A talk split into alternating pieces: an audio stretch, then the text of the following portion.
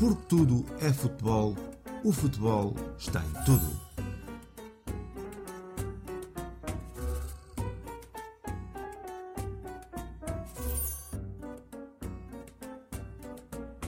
Para tudo.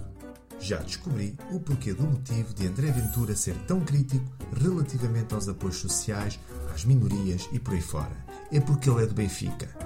Calma, ouçam até ao fim.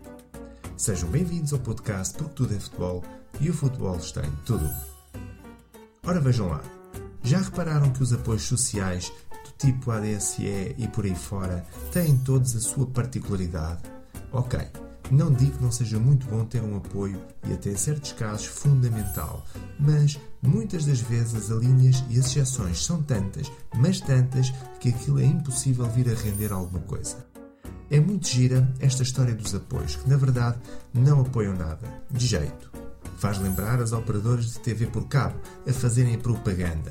Temos um pacote com 352 canais. Oi? 352 canais. Mas quantos desses canais são verdadeiramente interessantes? É que no meu caso, muito mais de metade são russos, ucranianos ou chineses. E sem legendas. Já para não falar daqueles canais que se repetem duas ou três vezes só porque são HD, HD+, 4K, 360, flick-flack à retaguarda e sei lá mais o quê. E depois... Há aqueles... Aqueles... Aqueles bloqueados. Não é que eu os veja, mas foi um amigo meu que me contou. Pois é, nos ditos apoios, o engodo é exatamente a mesma coisa. Por exemplo, a minha mulher foi recentemente restaurar mais um dente e ficou a saber que não tinha direito ao desconto prometido, pois foi o segundo restauro num espaço de 3 anos. Ora, quem manda estas pessoas sofrer dos dentes? E se já tinha sofrido um dente num espaço de 3 anos, como é possível voltar a sofrer de outro dente? Ou até do mesmo? Epá, é revoltante. Agora que sofresse outra coisa qualquer. Tem orelhas? Tem. Tem nariz? Sim. Tem olhos? Tem tanta coisa. Porque é um dente novamente? As pessoas realmente abusam. Depois queixam-se. Ok, está bem. Podem vir-me dizer até que ela terá 32 dentes, ou que é. E que pelas contas poderia ou deveria ter direito a 32 restauros, já. Yeah. Mas eu cá acho exagerado.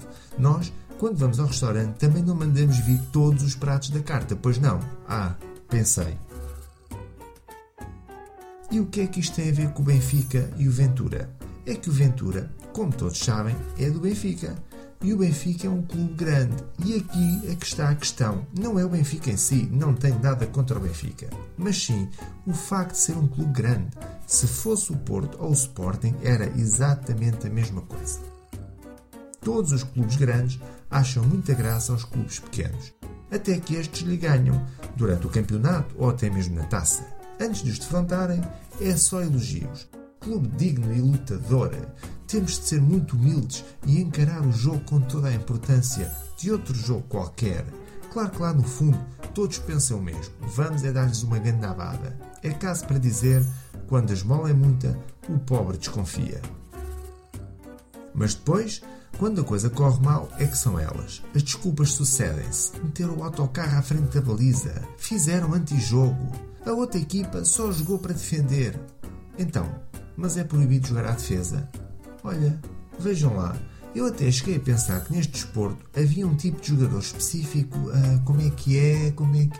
Já sei, defesas. De repente, num ápice tudo muda e surge um vincado óbvio pelos pequenos, por aquele clube que antes do jogo era um clube simpático e que no fim do jogo é uma equipa inocente de filhas da que teve a veleidade de vencer o jogo ao grande, colocando um autocarro à frente da baliza.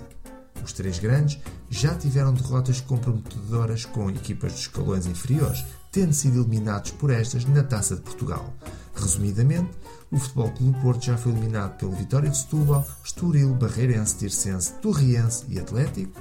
O Sporting foi eliminado pelo Tirsense, Gil Vicente, Naval 1 de Maio, Vitória de Setúbal e Alverca. E o Benfica foi eliminado pelo Vitória de Setúbal, cá está ele novamente, o Gondomar e o Varzim. Por curiosidade, como foi possível ver, o Vitória de Setúbal, enquanto estava na segunda divisão, foi o clube que mais vezes fez tombar os clubes grandes. Já em termos de treinadores derrotados, Jesualdo Ferreira perdeu duas vezes, uma com Porto, outra com Benfica, e Fernando Santos, sim, o nosso selecionador, perdeu três vezes, cada uma com seu clube grande que treinou. Voltando ao André Ventura. Este tem mostrado um pouco deste sentimento. Um profundo ódio pelas minorias, sobretudo pobres, e um grande apreço pelos grandes, pelos poderosos. Enfim, todos nós temos as nossas preferências e direito a elas, mas aqui a ideia é como um Robin dos bosques, só que ao contrário.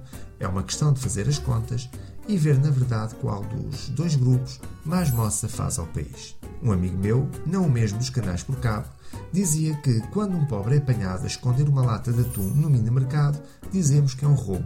Mas quando um carola aí da praça faz desaparecer uns milhões, dizemos que foi um desvio. Será uma questão de semântica?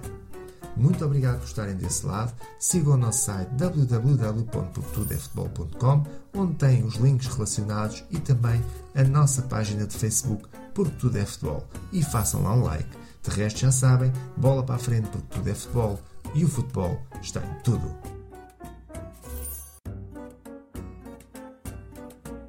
Porque tudo é futebol, o futebol está em tudo.